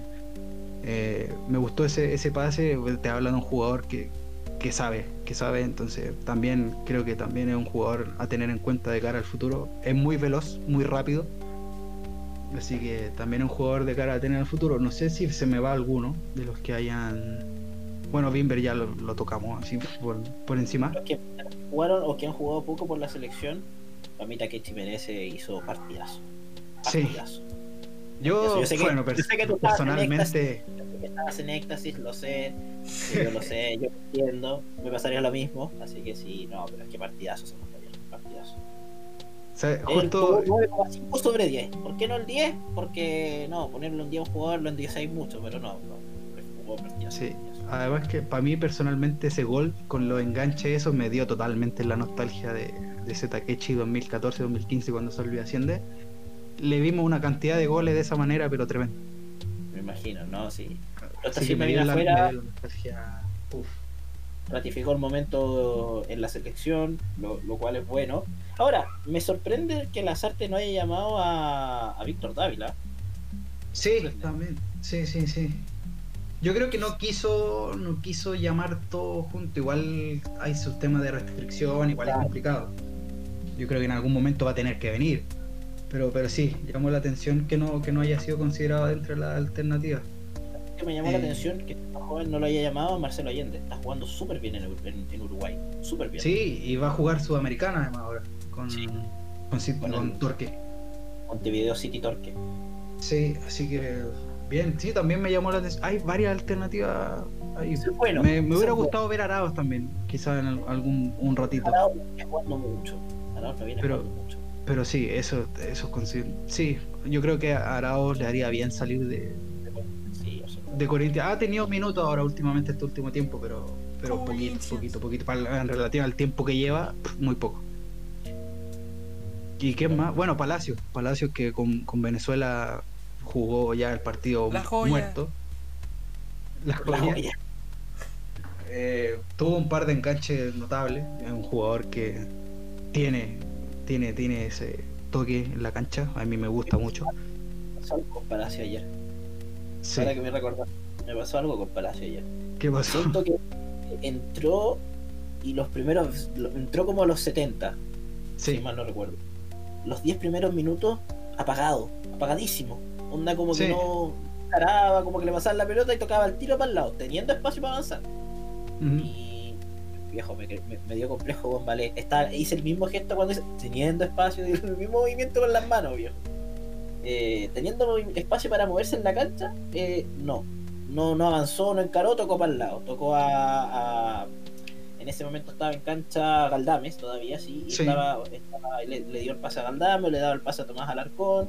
No encaraba, como que no, como que no. Y después cuando eh, cuando, si no me equivoco, sueltan a, a Sasakle Takechi y sueltan a Bimber y se le abre- y se va la carga por allá, cuando le caía la pelota a él, ahí recién empezó a encarar.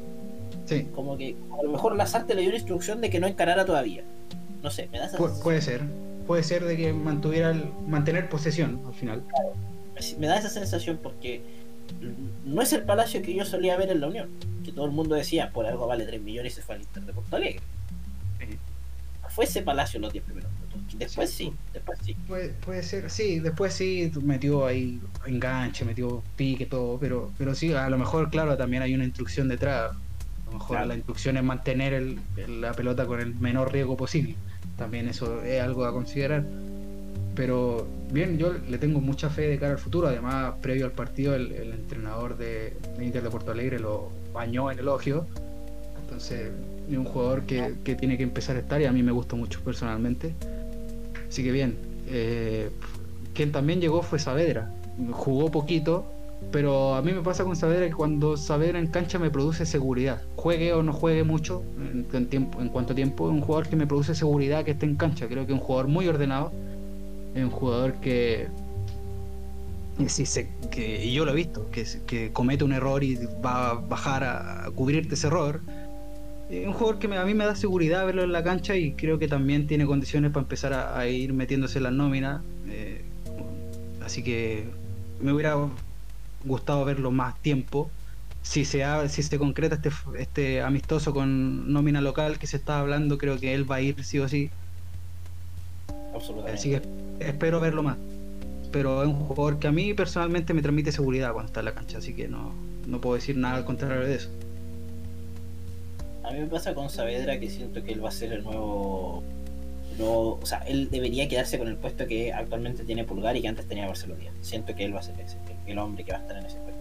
Pulgar incluso, si Saavedra sale del país, se va afuera a, Católica o, o sea, perdona, de Católica sale al extranjero, siento que él va a ser el, hombre titular por sobre Pulgar. Me da esa sensación incluso. Sí, a mí también. Pulgar nunca sí. seguridad en la selección. Nunca. Rinde, sí. pero nunca, nunca me ha dado la, seguridad. O sea, a mí, a mí tampoco, tampoco. Como que me, me gusta, sí, rinde. Y, eh, por ejemplo, tuvo una Copa América muy buena. Pero lo que demostraba antes de esa Copa América nunca me convenció. Entonces no es como que yo esté totalmente seguro de lo que va a hacer o estoy totalmente convencido del rendimiento que ha tenido a nivel como seleccionado. En cambio, Saavedra es un jugador que yo también apuesto con que tiene que quedarse con el puesto cuando ya, y sobre todo si sale al extranjero, porque es un jugador que, insisto, y soy súper majadero en esto, me transmite mucha seguridad. Y en la Católica, cuando veo partidos de la Católica, es un jugador que me da seguridad que esté en la cancha. Por más que yo no sea hincha católica, pero pero un jugador que, que tú no entiende que el hincha Católica lo, estime tanto y le, tenga tanto tanta proyección, porque es un jugador que, se nota que está en la cancha y muy ordenado y, quizás le faltaría un poco más proyección en ataque, que, es lo que mucha gente le dice que le falta, pero es un jugador que, que es de esos jugadores que tienen esa pinta de capitanear el medio campo y eso es súper importante. que Saavedra es ese, es ese, es ese tipo que tú lo ves y en la cancha como que sabéis que vaya a tener alguien detrás, en caso, no sé, me imagino eh, Arturo Vidal delante por ejemplo. Arturo Vidal va a saber que tiene un tipo atrás que te va a cortar la jugada y que te va a meter un buen pase, por lo tanto él va a tener esa libertad de soltarse un poco más en el centro del campo. Eh, Arangui es lo mismo, no va a tener que preocuparse de, de, oye, dame el pase o salgamos juntos, te voy a acompañar en la marca como si pasa con Pulgar, ¿cachai? Me da esa sensación Saavedra. Saavedra no va a tener, no va a necesitar que alguien lo acompañe atrás. Y eso, eso hace mucho tiempo que no me pasaba. Me pasaba con Marcelo Díaz hasta que se empezó a mandar los cagazos. Pero antes, antes me pasaba con Marcelo Díaz también. O sea, como que sentía que la compenetración en ese cliente es tan buena que no necesitáis a alguien, no necesitáis otro más. Sí, sí, sí, es verdad, también. Sí, sí, sí, sí. Y de cara al futuro, ese medio campo, no sé cómo lo conformaría, no sé qué, tridente de medio campo, si sigue el tridente en el medio campo, pondrías tú, por ejemplo. Uf, actualmente con los jugadores que hay, o a futuro. Eh, sacamos, por ejemplo, ya sacamos a, Vidal, por ejemplo, ya son 33 años. Y, sacamos o sea, yo creo que Vidal, Vidal aguanta de más para este mundial. Sí, no, claro.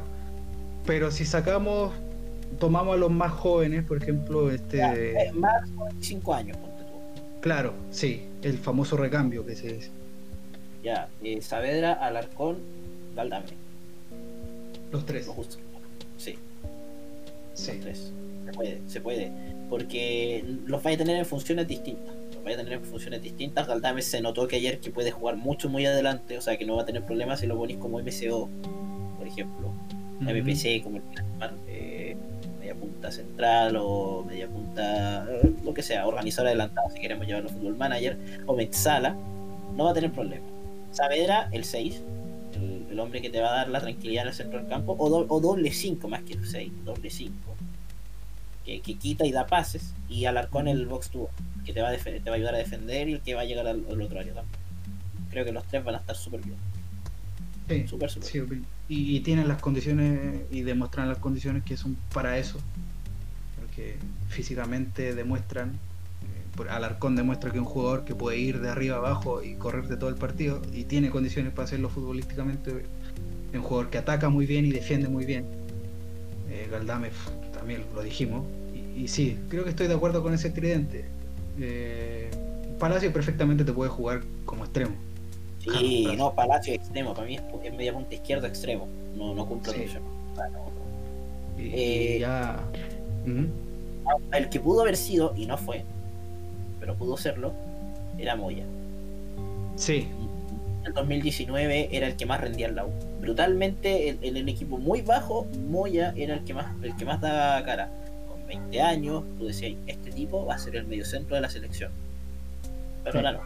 Pero ahora y en San, Luis, en San Luis también, en San Luis, en San Luis que estuvo en el equipo que desciende, Luis era el punto más alto creo que de ese plantel, eh, ese plantel que estaba muy bajo y te- en defensa era un descalabro, creo que Moya era, era el, el- el punto más alto y sí, uno le veía mucho, mucha proyección al, al tema de selección y todo, pero se está quedando, lamentablemente pues, se está, se está quedando, sí. se, se achanchó con la Humala. Sí, sí. Ya dijo, ya Pero- jugué lo suficientemente bien, ahora ya no.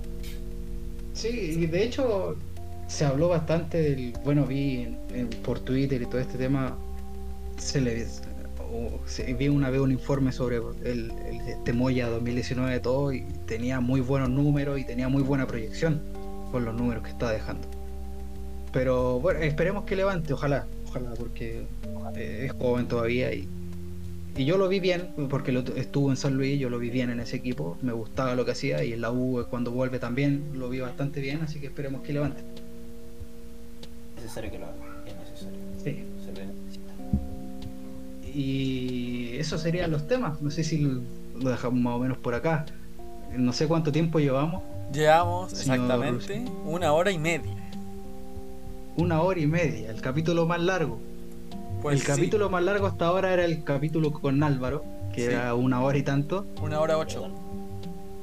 Una, sí, una hora y media, sí, sí, sí. Ahora estoy mirando el reloj, me calza. Así Ya, que vamos dejándolo por acá. Dejamos, obviamente, el agradecimiento a nuestro tremendo invitado del día de hoy. Una conversación bastante, bastante interesante sobre muchos temas. Así que muchas gracias por venir. Un gustazo, un verdadero gustazo. Y representando al podcast, nos vemos todos los viernes, cada vez que se pueda. Yo agradecido de la invitación, muchachos. Un gustazo, se pasó bien. La hora y media ni se notó, la verdad. No, Hablar de fútbol es como hablar de, mientras estés comiéndote un completito, una hamburguesita, lo que sea, pues hablar de fútbol para mí es exactamente lo mismo. Así que yo feliz, encantado, un gustazo, muchachos, de verdad, de compartir con ustedes esta instancia. Y por supuesto, eh, ojalá sigan creciendo, que, en verdad es bastante interesante esta instancia. Se necesitan, se necesitan mucho, demasiado. sobre todo, bueno, pasar estos ratos en to- todo el contexto que estamos viviendo, un agrado siempre, pasar estos buenos ratos hablando de, de esto que nos gusta. Eh, no sé si eh, ha- hacemos la invitación a los chicos ahora de FM Chile para que se pasen, quizás, esta Obvio. semana que viene. Vaya ahí de Insta también, cabros, vayan nomás, no hay problema, se pasa súper bien aquí con los chiquillos. No me No sé si quería- una Te dejo eso, la ¿ah? invitación a ti, para sumarte también. Bueno, Con el yo cabrón. Sí, pero por supuesto, por supuesto. para grabar cuatro horas. No, pero encantado, por supuesto, así que pásate nomás, ¿para qué preguntar? Vente también con nosotros ese día. Eh, así que eso, pues, muchas gracias, muchas gracias y esperamos que volvamos a grabar ahí con los chicos. Vamos a, a gestionar eso. Señor compañero, un gusto nuevamente. Un gusto. Espero que no te pierdas. Espero que no te pierdas el tiempo que te perdiste otra vez. No, y no. nosotros, no, sí, sí, usted sabe, ya, ya esa conversación la tuvimos. Sí, sí. Así que, señores oyentes, muchas gracias como siempre por estar ahí toda la semana, la- toda la paciencia que nos tienen. Así que un gustazo estar con ustedes dos. Un gustazo también tener a nuestra pequeña comunidad. Ya saben dónde contactarnos. Dejamos este capítulo hasta acá. Nos vemos la próxima semana. Muchas gracias a todos. Esto fue Sin Pelotas Podcast. Xiaomi.